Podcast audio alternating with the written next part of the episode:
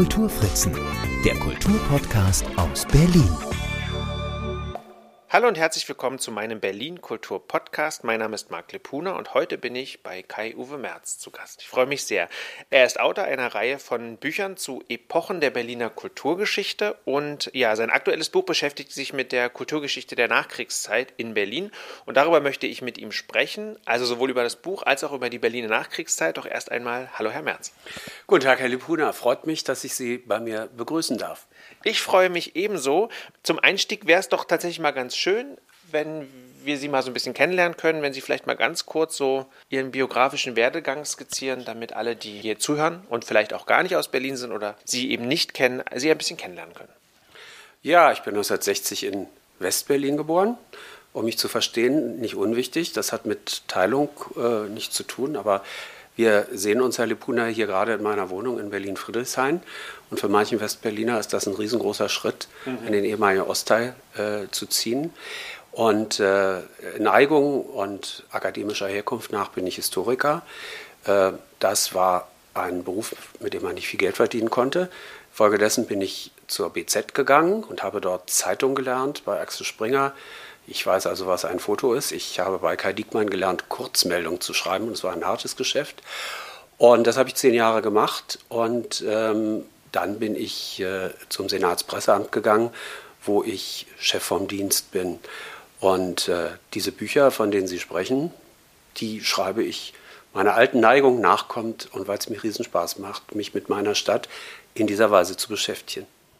Jetzt haben Sie gerade schon gesagt, Sie schreiben das so nebenbei. Das ist für mich sehr erstaunlich, weil wenn man so einen Vollzeitjob hat und eh schon sehr viel mit Text und Sprache zu tun hat, dann noch, und da müssen wir einfach mal kurz blicken, 2020 kam das erste Buch, wäre, ich habe ja gesagt, das ist so eine Reihe an Büchern über die Berliner Kulturgeschichte, drei Bände sind draußen, das vierte ist in Arbeit und sie hauen die momentan so im halbjährlichen Rhythmus raus. Also im Grunde in jedem Verlagsprogramm vom Elsengold Verlag ist ein neues Buch von ihnen drin. Und da frage ich mich wirklich, äh, woher sie die Zeit nehmen und wie aufwendig so ein Rechercheaufwand ist für für eines dieser Bücher, weil sie schaffen es ja auf so 200 Seiten sind es, glaube ich, immer ungefähr 250 Seiten, doch einen sehr fundierten, leicht zugänglichen zugleich, aber auch Überblick zu schaffen über doch eine relativ große Anzahl von Jahren, meist so ein Jahrzehnt bis anderthalb Jahrzehnte, wo ja doch viel passiert ist. Wie schafft man das? Also das hat was mit der Methode zu tun. Ich bedanke mich für die Komplimente, die Sie mir machen, also die leichte Verständlichkeit. Und äh, Sie haben offenbar das Gefühl, dass es fundiert sei. Das ehrt mich sehr. Ähm, ist natürlich die Methode. Ich suche einzelne Repräsentanten für die einzelnen Kulturbereiche. Und dann habe ich natürlich durch den Boulevard, wo ich zehn Jahre war, Fertigkeiten. Ähm, es gibt natürlich ein gewisses Schema F, nach dem ich produziere. Und das lernen Sie in der äh, Boulevardpresse und in der Tageszeitung. Wenn Sie fünf Meldungen über äh, einen Bombenanschlag geschrieben haben, dann wissen Sie, wonach Sie fragen müssen und was den Leser interessiert. Und äh, auch dort habe ich vor allem gelernt, schnell zu schreiben. Und äh, ich gehöre zu den ehemaligen Journalisten, muss ich ja sagen, aber es gibt Journalisten, die haben einen vollkommen leeren Tisch äh, am Abend in der Redaktion. Dazu gehörte ich, weil ich immer alles weggeschmissen habe. Und es gibt die, die unsäglich viel mehr Material sammeln. Dazu gehöre ich eben nicht. Ähm, und dann, es macht mir Riesenspaß und äh, ich sehe nicht mehr fern. Ähm, das ist natürlich auch nur möglich, wenn Sie Ihr Leben sehr konzentrieren auf das, was Sie interessiert. Und äh, wenn ich meine Radtouren durch Berlin mache, dann meistens zu den Orten, über die ich gerade schreibe, wo jemand geboren ist, wo jemand gewohnt hat, äh, ich muss jetzt demnächst unbedingt in die Otto-Nagel-Straße radeln, um dieses Haus von Otto Nagel mal wenigstens von außen zu sehen. Otto Nagel, das ist ein Maler, der wird dann offenbar ein Repräsentant in dem neuen Buch sein. Das neue Buch heißt Eiszeit Berlin, äh, soll im Frühjahr erscheinen. Jetzt habe ich ja schon gesagt, reden wir über das aktuelle Buch. Das heißt Wüste Berlin und ist der Nachfolger von Monster Berlin, was wiederum der Nachfolger von Vulkan Berlin ist. Also sie haben immer sehr plakative Schlagworte, die diese Epoche in irgendeiner Art und Weise repräsentieren sollen. Wir sind jetzt bei Wüste Berlin. Ich finde das ein ähm, spannendes Thema, die Nachkriegszeit, die ist in meinem Podcast tatsächlich auch unterrepräsentiert. Daher jetzt die Frage Wüste. Wüste ist ein Begriff, mit dem Sie die Jahre definieren nach dem Zweiten Weltkrieg. Warum wurde das das Schlagwort für die Kulturgeschichte der Nachkriegszeit? Also wir haben, äh, der Verlag und ich, uns entschieden, so vorzugehen. Ja, weil der Verleger für den ersten Band Vulkan Berlin genau diesen Titel vorgeschlagen hat. Und das setze ich sofort. Er muss plakativ sein, damit er wirkt, damit er Neugierde erzeugt. Und ähm, das Wort Wüste äh, zeigt, wie diese Stadt ausgesehen hat. Ganz simpel. Sie äh, ist durch den Bombenkrieg zerstört worden. Äh, denken wir auch daran, dass der Tiergarten abgeholzt war. Das Foto haben wir nicht gedruckt, aber eines ist da ganz, ganz eindrucksvoll von 46 im Winter, wo schon Schnee lag. Da ist ein einsamer Baumstamm, an dem ein Mann irgendwie sägt, also das Holz braucht. Wir sehen eine winterliche Wüste. Wir sehen das äh, sowjetische Ehrenmal und daneben den zerstörten Reichstag. Das ist Wüste. Und das Wort gerät für mich zur Metapher für die, das Lebensgefühl und für die Ausgangssituation kulturellen Lebens in diesem zerstörten Berlin. Und zu meinem großen Erstaunen, der Titel war eher da als die Belegstellen, die ich dann gefunden habe. Mir ist es doch gelungen, schon eine Auswahl zu treffen in der Einleitung. Da gibt es viele Menschen, die Zeitzeugen waren und die tatsächlich das Wort Wüste, Wüstenei, Trümmer, Wüste auch benutzt haben. Ja, Trümmerwüste war tatsächlich auch das, woher ich, also wo es mir so einleuchtend war. Ähm, und weil sie ja im Grunde diese, diese ja, toten Gesteinsbrocken waren, wo eigentlich, wenn man an Wüste denkt, auch nichts wächst.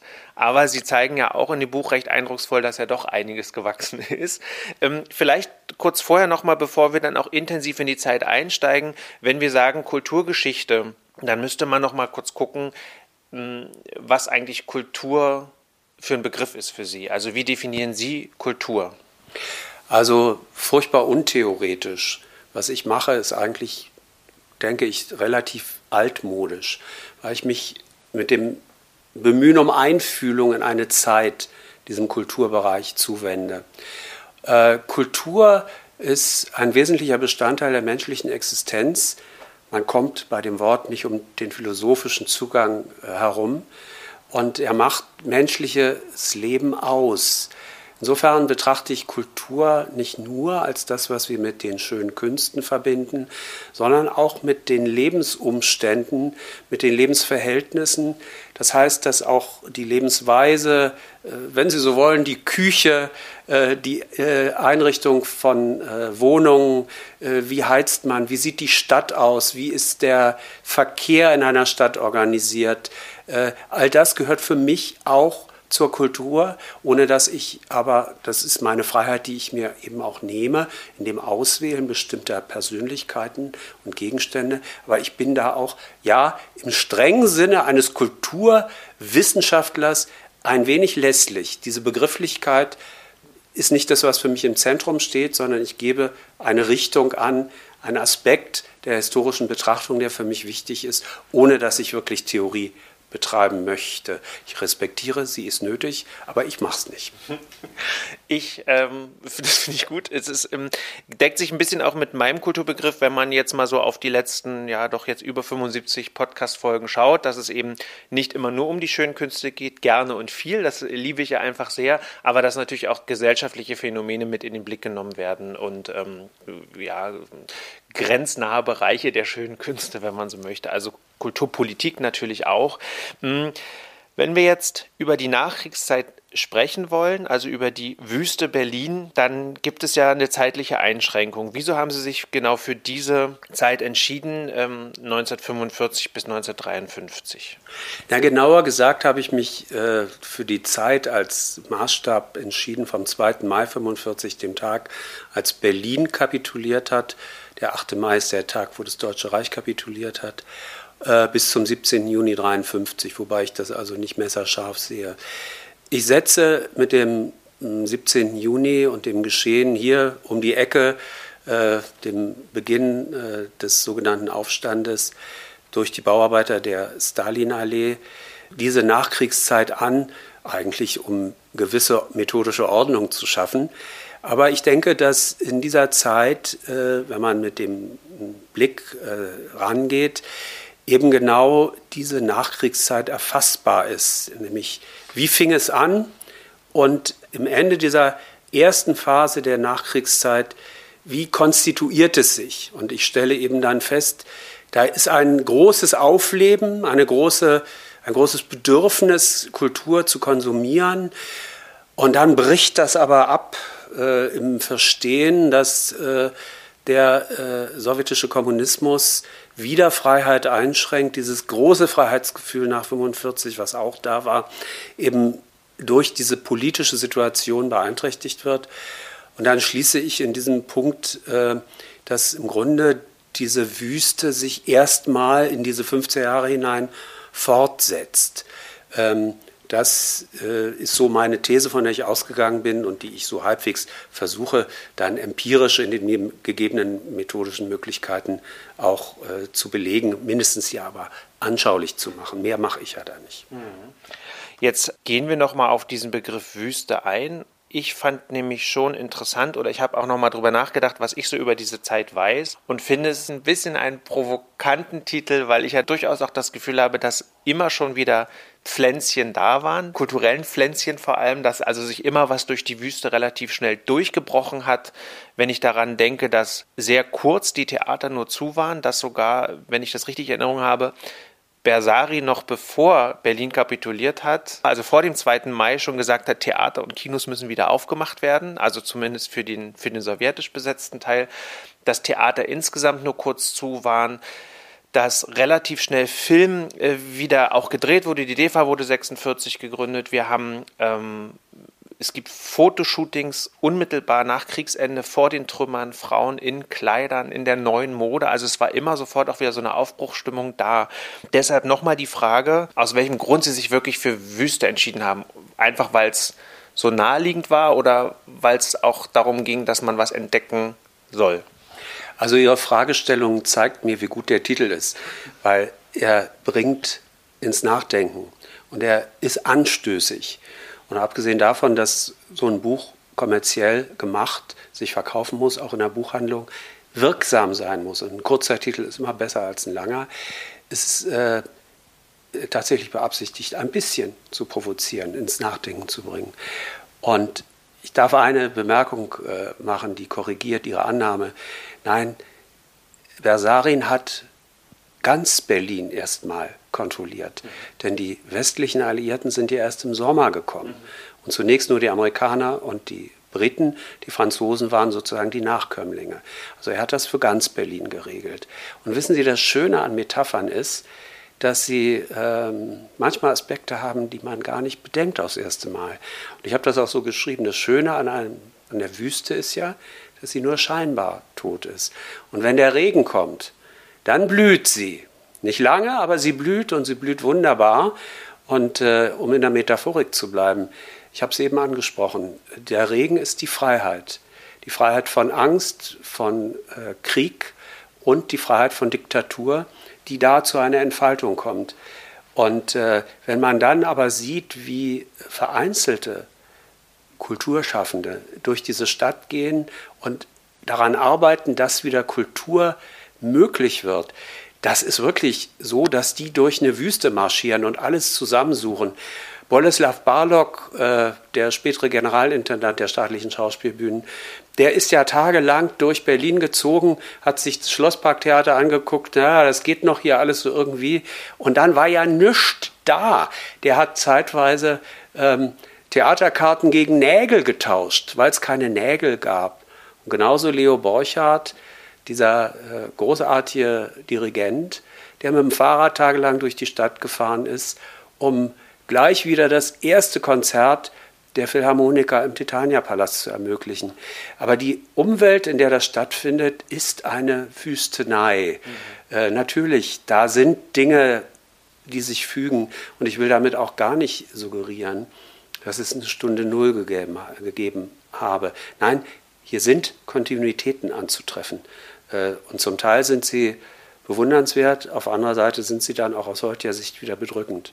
Da kommen wir zum Punkt, ähm, weil ja gerade im Deutschen Historischen Museum diese Ausstellung über die Gottbegnadeten war und wie sich viele Künstler, und also in dem Fall waren es nur Künstler, weil es ging um die Bildhauer ähm, und, und Maler aus der Zeit, also da wurden zwölf vorgestellt, wie sich diese, die Karriere nach dem Krieg im Grunde nahtlos fortsetzen konnte.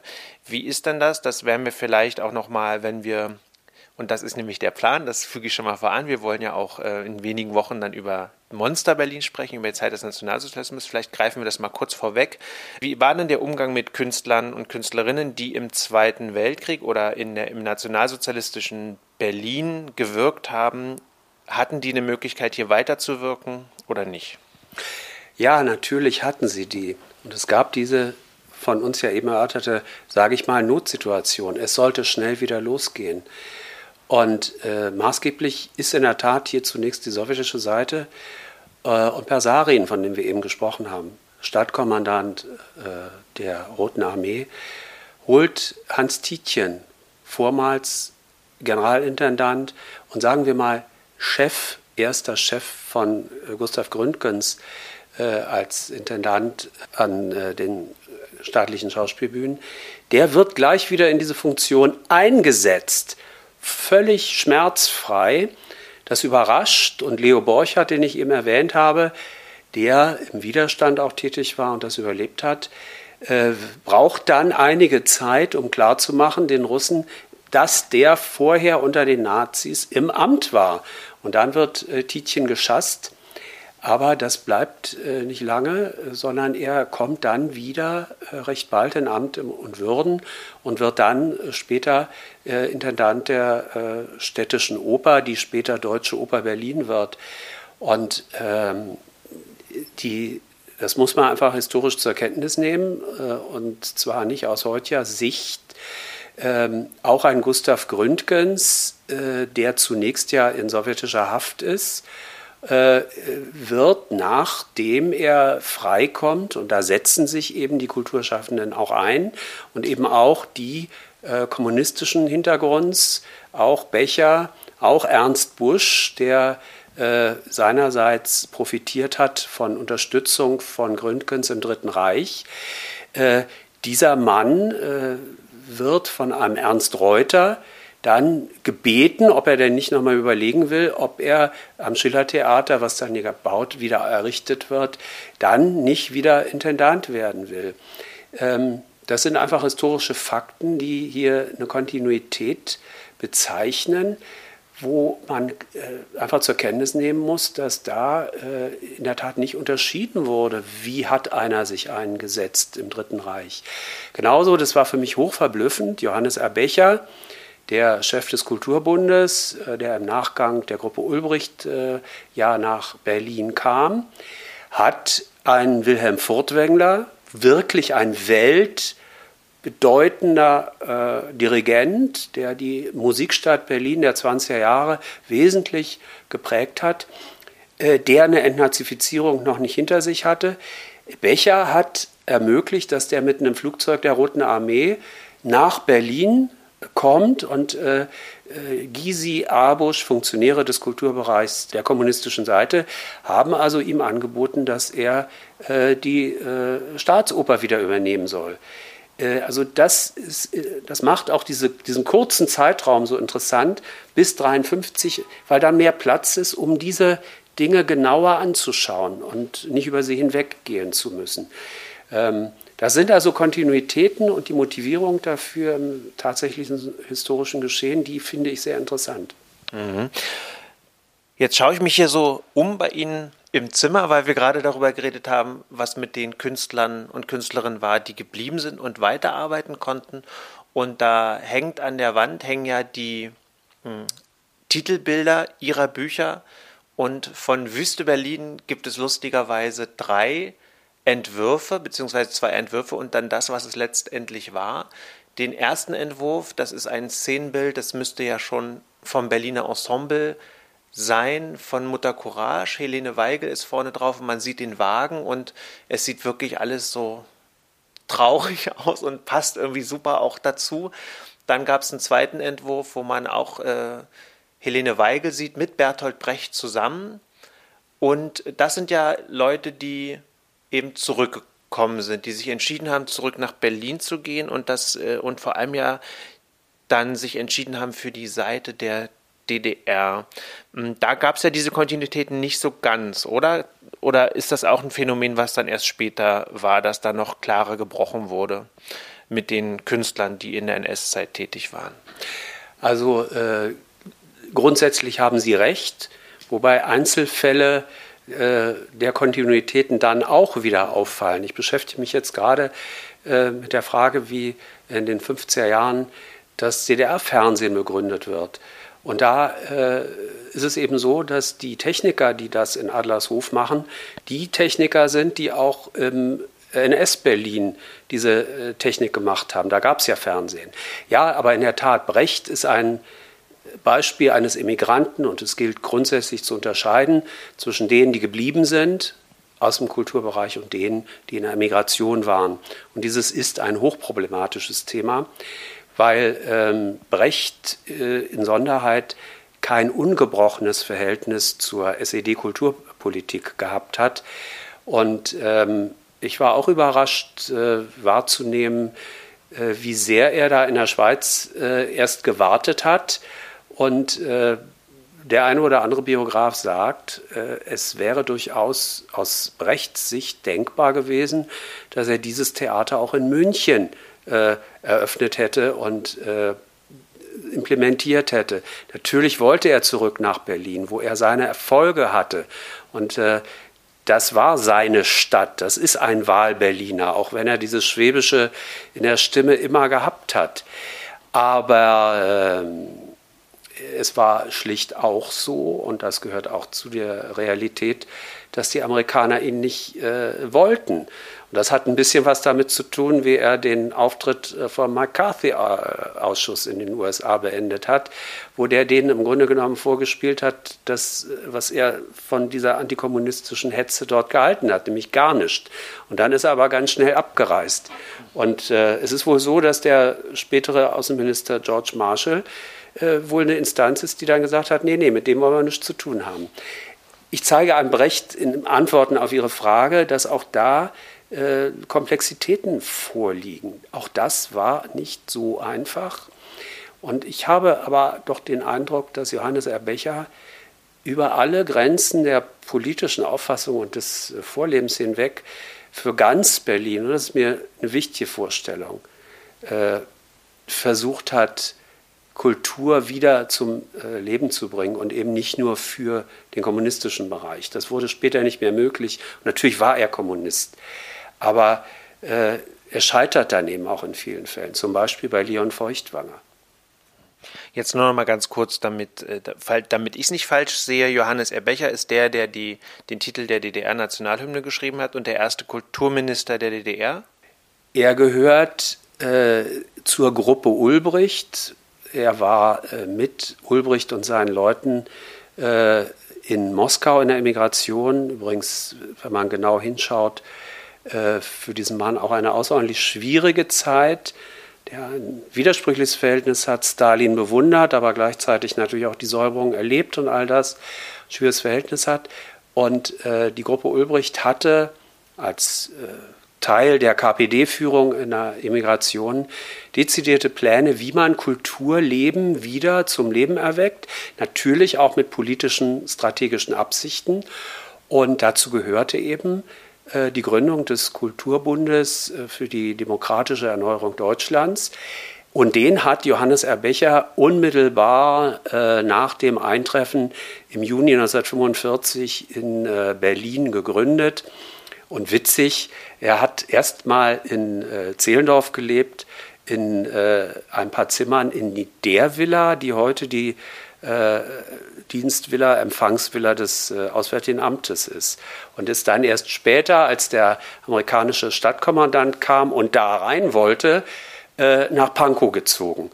Und natürlich hat, äh, ich erzähle jetzt leider einfach, weil ich, aber das finde ich so spannend, weil ähm, die hatten natürlich Zugriff auf die Häuser und äh, Becher kannte auch Faller da, der äh, drogensüchtig war und der äh, sehr zerstört war.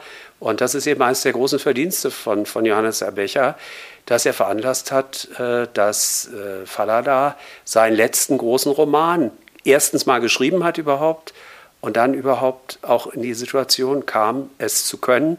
Dazu gehört auch, dass Becher ihm ein äh, Haus verschafft hat für diese Zeit in äh, dem Majakowski-Ring hieß das dann später, da um die Ecke. Genau, am Schloss Schönhausen, wo die, ähm, die äh, Staatsspitze der DDR lebte in den 1950er Jahren und das ähm, Schloss Schönhausen war ja erstmal Amtssitz des ersten und einzigen Präsidenten der DDR, Wilhelm Pieck, und später das Staatsgästehaus. Also ein sehr, sehr tolles und historisch auch sehr spannendes äh, Eckchen. Ich wohne da um die Ecke, von daher freue ich mich äh, immer, wenn da, darüber mal gesprochen wird. Hm, jetzt hatten wir schon so ein bisschen Theater angekratzt mit Bertolt Brecht und der Funktion und dass er zurückkam. Und ich würde gerne beim Theater noch mal kurz bleiben. Ähm, was waren denn für Sie so die erhellendsten oder interessantesten Momente zur Theatergeschichte in der Nachkriegszeit? Also ich hatte es eben schon angesprochen, dass Gründgens wieder in diese Stadt kommen sollte. Das fand ich äh, außerordentlich äh, bewegend, weil das war mir nicht bewusst. Mhm. Und dass er das halt in diesem Berlin, in dieser Vier-Mächte-Stadt nicht ausgehalten hat. Aber ich finde sehr spannend einen Befund, äh, nämlich wie sehr politisch äh, die Theater waren, dass man tatsächlich ablesen konnte, welche Besatzungsmacht äh, über welches Theater die Kontrolle äh, gehabt hat.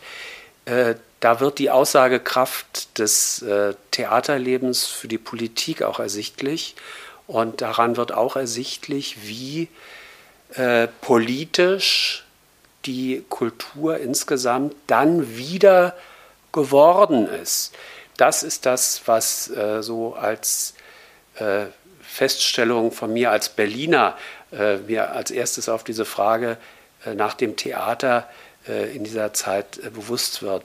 Und da gibt es dann eben diesen Satz von Friedrich Luft, auch das verblüfft mich, dass der Mann, den man ja doch noch kennengelernt hat irgendwo als Medienkonsument, dass der damals auch schon aktiv gewesen ist und diesen Satz gesagt hat, der Kalte Krieg begann auf den Brettern der Theater. Das fand ich sehr interessant. Das, äh, das ist wirklich interessant. Mhm. Wo wir das Stichwort Theater jetzt hatten, wollte ich gleich eigentlich zur sehr nahen, verwandten Form springen und komme damit auf das aktuelle Titelbild zurück. Wer den geschenkten Gaul von Hildegard Knef gelesen hat, weiß, dass sie tatsächlich auch direkt nach Kriegsende äh, noch in den Trümmern, ich glaube sogar auch in den Kriegszeiten noch in den die hat noch geprobt in Berlin irgendwie äh, ähm, und dann hat sie auch sehr, sehr schnell wieder Theater gespielt auf dem Cover des aktuellen Buches ist sie jetzt zu sehen. Blutjung müsste Anfang 20 sein. Das ist 1947 entstanden, habe ich nachgelesen. Sie hält eine Kamera, steht vor dem beschädigten Brandenburger Tor und jetzt ist die Frage, ob sie im Osten oder Westen steht. Also ich weiß nicht, ob sie das Adlon filmt, was kaum noch steht, oder den Reichstag, der auf jeden Fall auch in Mitleidenschaft gezogen wird. Wissen Sie das? Also so richtig wissen tue ich es nicht, aber ich habe mir diese Location da mal angeguckt. Das mache ich ja dann immer bei solchen Fotos. Und ich meine, dass sie äh, auf der heutigen Westseite steht. Ähm, aber nageln Sie mich bitte nicht äh, fest. Äh, sie ist auch eine interessante Persönlichkeit, weil es ist Staute, der sie holt, der sie anruft äh, für äh, diesen ersten Film der DEFA. Und beide haben eben auch die Vergangenheit bei der Tobis, äh, der Filmgesellschaft, äh, die im Dritten Reich gearbeitet hat.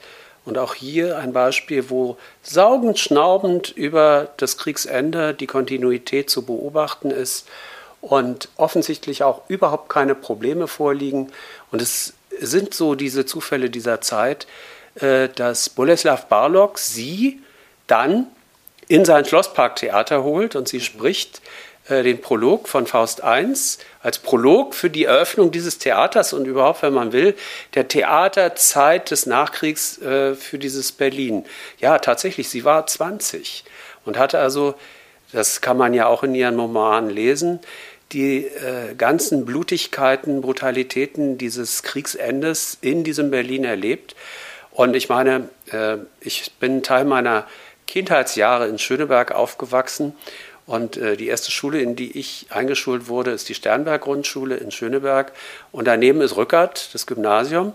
Und da ist die tatsächlich gewesen, hat es aber wohl nur bis zur 10. Klasse geschafft. Und daneben wieder ist der Rias. Und weil Sie mir jetzt gerade das Mikrofon ins Gesicht halten, da habe ich mein erstes Interview gegeben, damals zu meiner Magisterarbeit. Toll.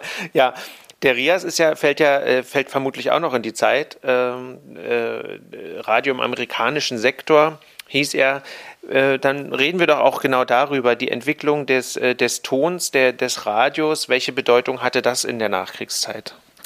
Ja, es setzt sich das fort, was die Nationalsozialisten äh, implementiert hatten, denn sie hatten aus den Anfängen von Radio in Deutschland äh, das Radio zum Massenmedium ihrer Propaganda gemacht. Und das ist es auch im Lauf des äh, Zweiten Weltkrieges. Es gibt einen Krieg im Äther und äh, dieses Instrument wird von beiden Seiten äh, nach äh, dem Ende des äh, Kriegs eingesetzt. Und da, ich hatte es erwähnt, die Russen ganz Berlin zunächst im Griff hatten, haben die auch das Funkhaus in der Masurenallee übernommen und dort sehr zeitig den Berliner Rundfunk installiert. Das äh, war eine Zeit von zwei, drei Wochen, wo es tatsächlich in diesem Berlin gar keine Medien mehr gab und auch gar keine Kommunikation mehr. Und ich las irgendwo diesen schönen Satz, dass selbst Gerüchte eben jemanden brauchen, der idealerweise mit dem Fahrrad von dem einen Stadtteil in den nächsten geht. Und das ist natürlich ein Abbild der Berliner Rundfunk, der Politik äh, der Gruppe Ulbricht, der kommunistischen Seite. Erstmal äh, alle zusammenfassen, alle Demokraten unter der großen Überschrift Antifaschismus. Aber es ist dann im Spiegel der parteipolitischen Entwicklung wo dann Zwangsvereinigung stattfindet, die nur zum Teil, was die SPD angeht, ein Zwang war. Viele Sozial Sozialdemokraten wollten ja auch die Gemeinsamkeit der Arbeiterklasse. Aber das wird dann der letztlich kommunistische Rundfunk. Und da ist es eben auch so spannend, da fängt dann ein Mann an, und so erzähle ich eben auch, äh, Hans Rosenthal, der auch nicht weit weg hier von Friedrichshain in Lichtenberg in einer äh, Kleingartenanlage versteckt wird als Jude und der dann eben durchaus mit übrigens auch einem journalistischen Anspruch sich entscheidet, zum Rundfunk zu gehen und der dann eine Begegnung auf einer Diskussionsveranstaltung äh, hat mit einem gewissen von Schnitzler, der ihn also gewaltig angreift und dann ist Hans Rosenthal klar, hier ist meines Bleibens nicht. Und äh, er geht dann als freier Mitarbeiter zum RIAS, wo sich viele wiederfinden, die erst beim Berliner Rundfunk angefangen haben. Für mich greift das, was Sie sagen, ja auch so ein bisschen schon vorweg, dass eben doch diese, diese Ausdifferenzierung in das, was dann letztlich der Kalte Krieg wird oder was auch das geteilte Deutschland dann wird, immer in die Nachkriegszeit, äh, 48, 49 mit den Gründungen der beiden deutschen Staaten, haben wir ja im sowieso mitten in, äh, das ist ja mitten in ihrer äh, behandelten Zeit.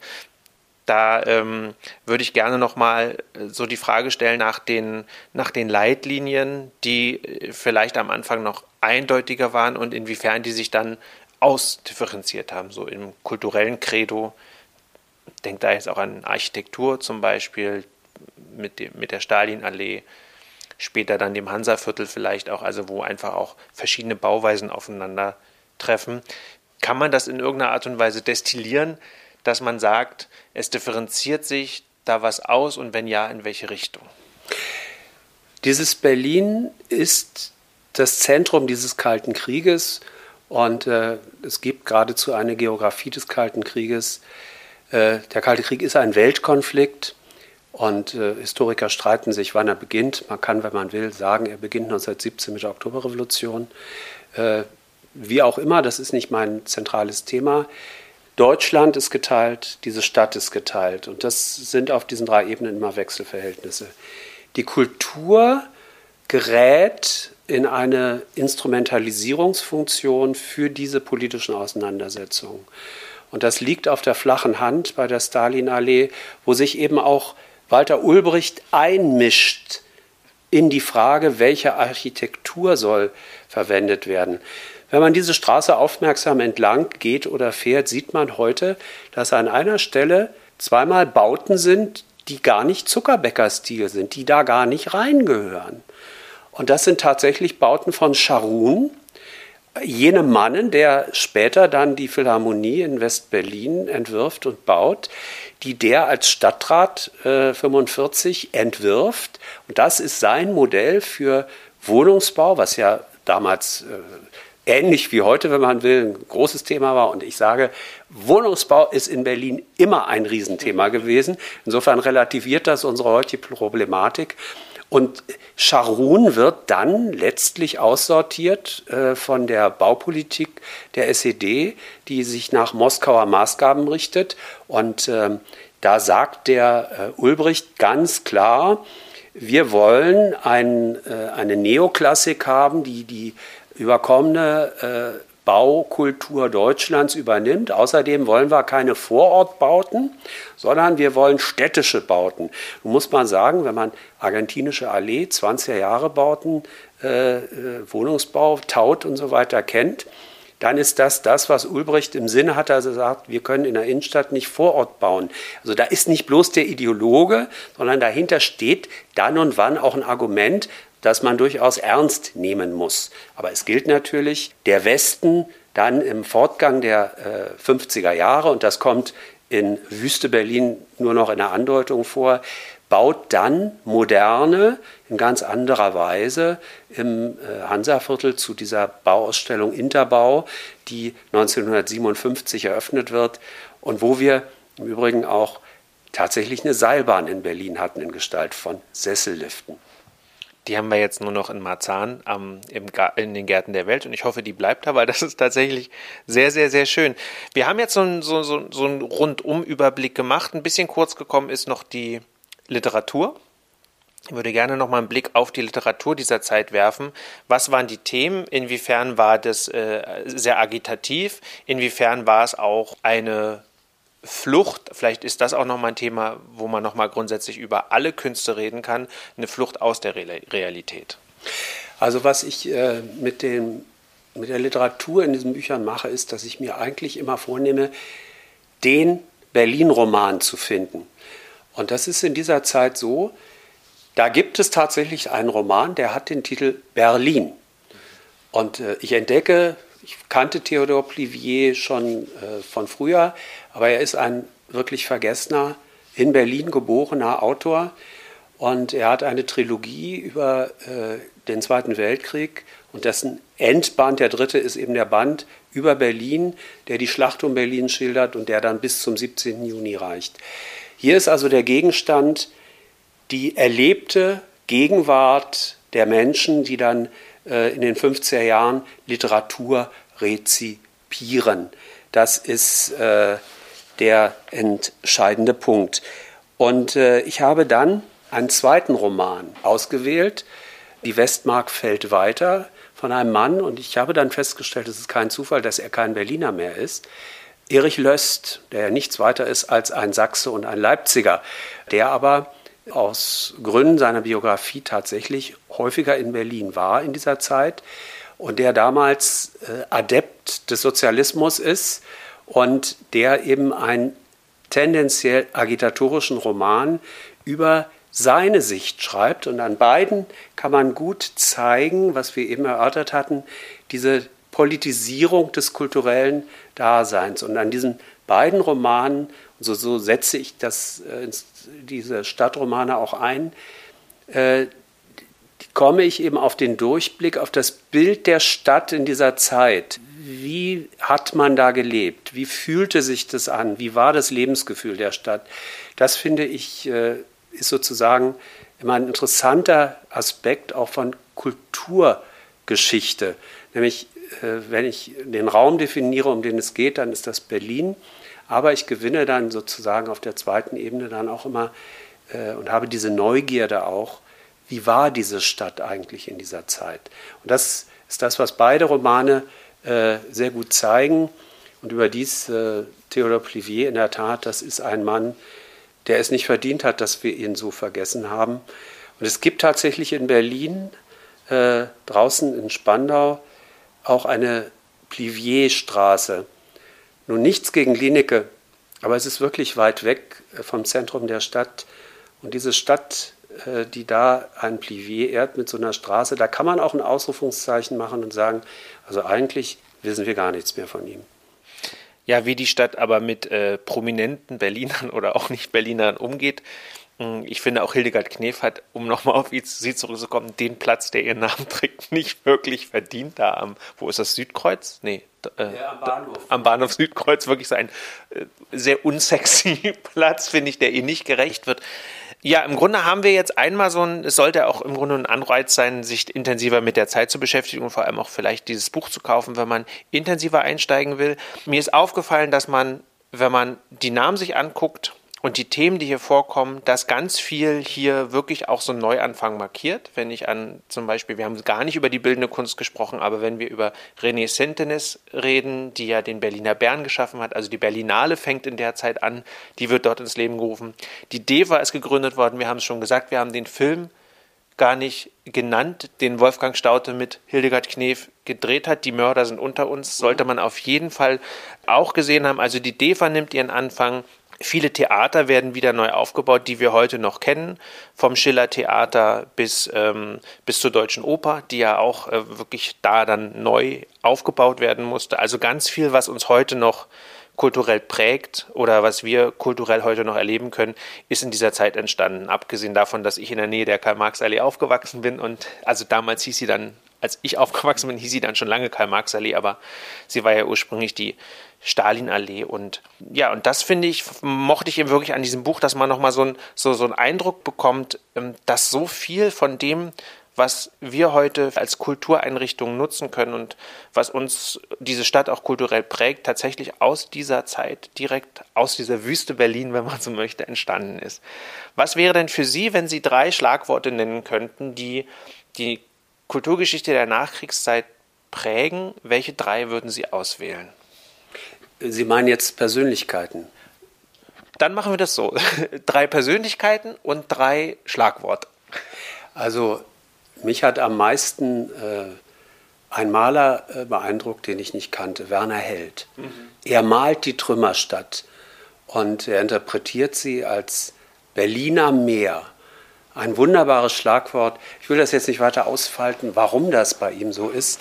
Das ist vom, vom Zugang her einfach fantastisch. Und äh, das ist große Kunst und diesen Mann kennt niemand mehr. Und äh, seiner wird auch in dieser Stadt nicht mehr gedacht.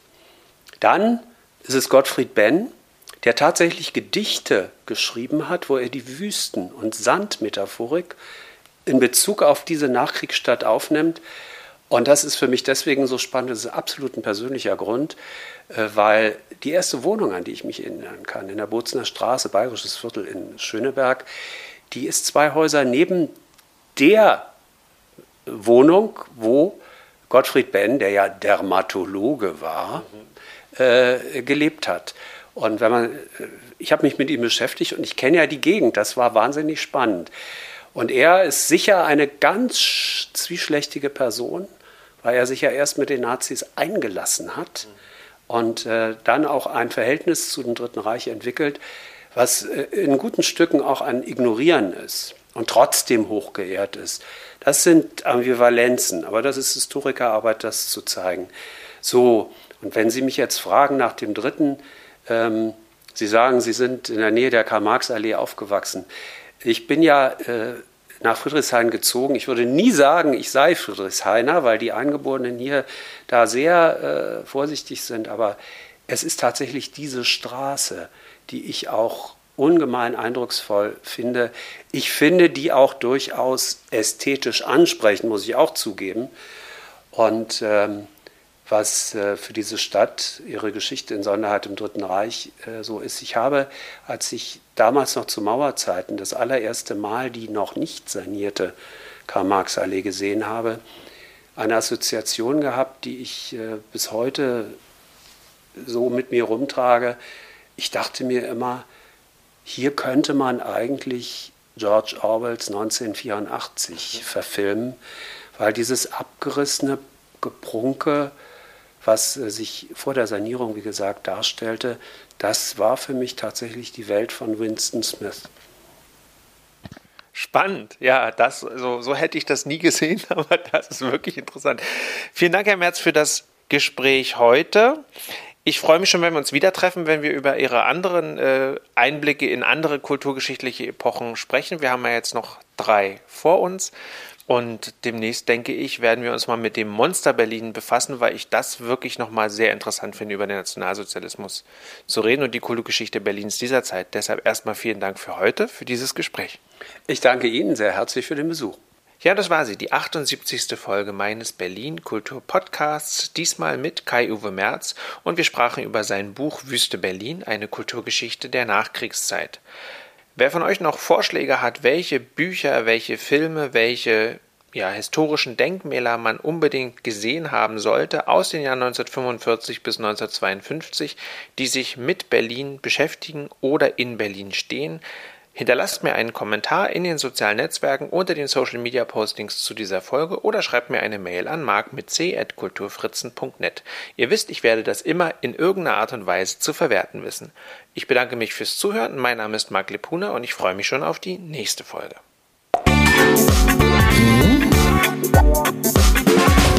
Die